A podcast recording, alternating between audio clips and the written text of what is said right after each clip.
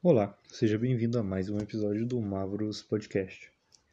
Bom, quem me conhece há um pouco mais de tempo sabe que eu gosto muito de sistemas OSR ou Old School Renaissance. Tanto que OSI e DCC são alguns dos meus sistemas favoritos. Eu também gosto muito do D&D primeira edição, mas ele não é bem uma Old School Renaissance porque ele é o Old School em si e apesar de seus problemas, ainda assim é um dos meus sistemas favoritos. Recentemente eu conheci o Morkborg e depois eu acabei conhecendo o Cyborg, que é o que a gente vai falar hoje. É o seguinte, Morkborg é um sistema de fantasia apocalíptica, baseado em regras old school, onde você tem poucas regras, muita interpretação, muito hardcore e etc. O mestre não rola dados e por aí vai. Enfim, em Morkborg você começa com o seu personagem, rolando tudo dele, atributos, perícias, etc. Você até pode escolher uma classe, mas classes são regras opcionais. No, no Cyborg eu não lembro agora de cabeça se classes são opcionais ou se elas são principais, mas tudo bem.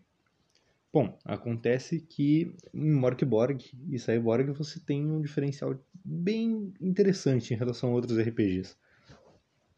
Além da psicodelia dos livros em si, que são uma obra de arte, inclusive o Morkborg você pode baixar a versão dele gratuita, tem a versão Bare Bones, que é apenas ossos.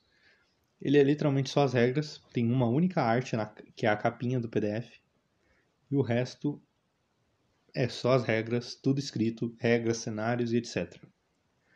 Eu recomendo você, se você for uma pessoa que tem um pouco de problema com designs diferenciados, Recomendo baixar a Bare Bones Edition, que é de graça, do que comprar a versão full. Bom, acontece que Morkborg e Cyborg são ambos trabalhos de arte arte punk. Sim, arte punk, metal, e é isso. Morkborg tem muita influência do death metal, tem muitas artes de domínio público, tem muitas artes próprias também, e tem um design completamente diferente de um sistema de RPG comum, pelo menos no, na sua versão full, podemos dizer assim. Cyborg, que é o que eu joguei, eu comprei recentemente, estou terminando de ler o livro ainda, segue praticamente as mesmas regras de Mark Borg, o mesmo estilo, a mesma ideia de apocalipse vai acontecer em breve, rola o dado aí quando você acordar para ver se o apocalipse está acontecendo, se está tendo um sinal, etc. A diferença é que no Cyborg o Apocalipse é um pouco diferente de um Apocalipse um tanto quanto religioso e bíblico que a gente tem no, no Morkborg. E a gente tem uma coisa muito boa no Cyborg, que ele é um RPG cyberpunk, onde você não joga de corp. A maioria dos RPGs cyberpunks que você vai ver por aí, você pode jogar de corp. Você pode até derrubar uma corp, uma corporação. Isso talvez ajude a melhorar o mundo. Em Cyborg, você definitivamente pode derrubar uma corporação. Você não vai jogar de corporativo nunca. Não é nem possível pelo sistema em si. Talvez saia algum suplemento futuro, mas tudo bem. Acontece que em Cyborg não importa se você vai derrubar uma corporação ou não o mundo tá uma merda e ele vai continuar uma merda do jeito que ele sempre foi. Uma corporação a menos uma corporação a mais não vai fazer diferença nenhuma para as pessoas. Bom, em Cyborg a gente também tem uma coisa diferente, que é um tipo de parasita nanotecnológico alienígena, mas eu não vou me aprofundar muito nisso.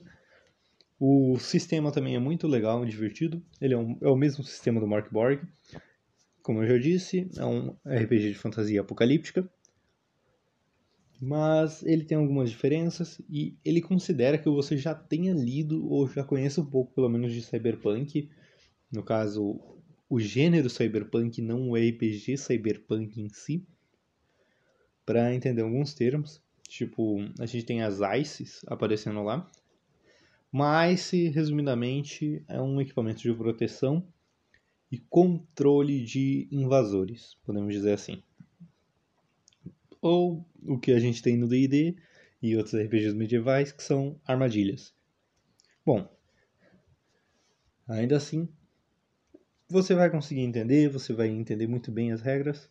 São regras simples, fáceis e, como no Morkborg, você não rola dados se você for um mestre. Você só rola se você for player. Combate, só os players rolam dados. E por aí vai.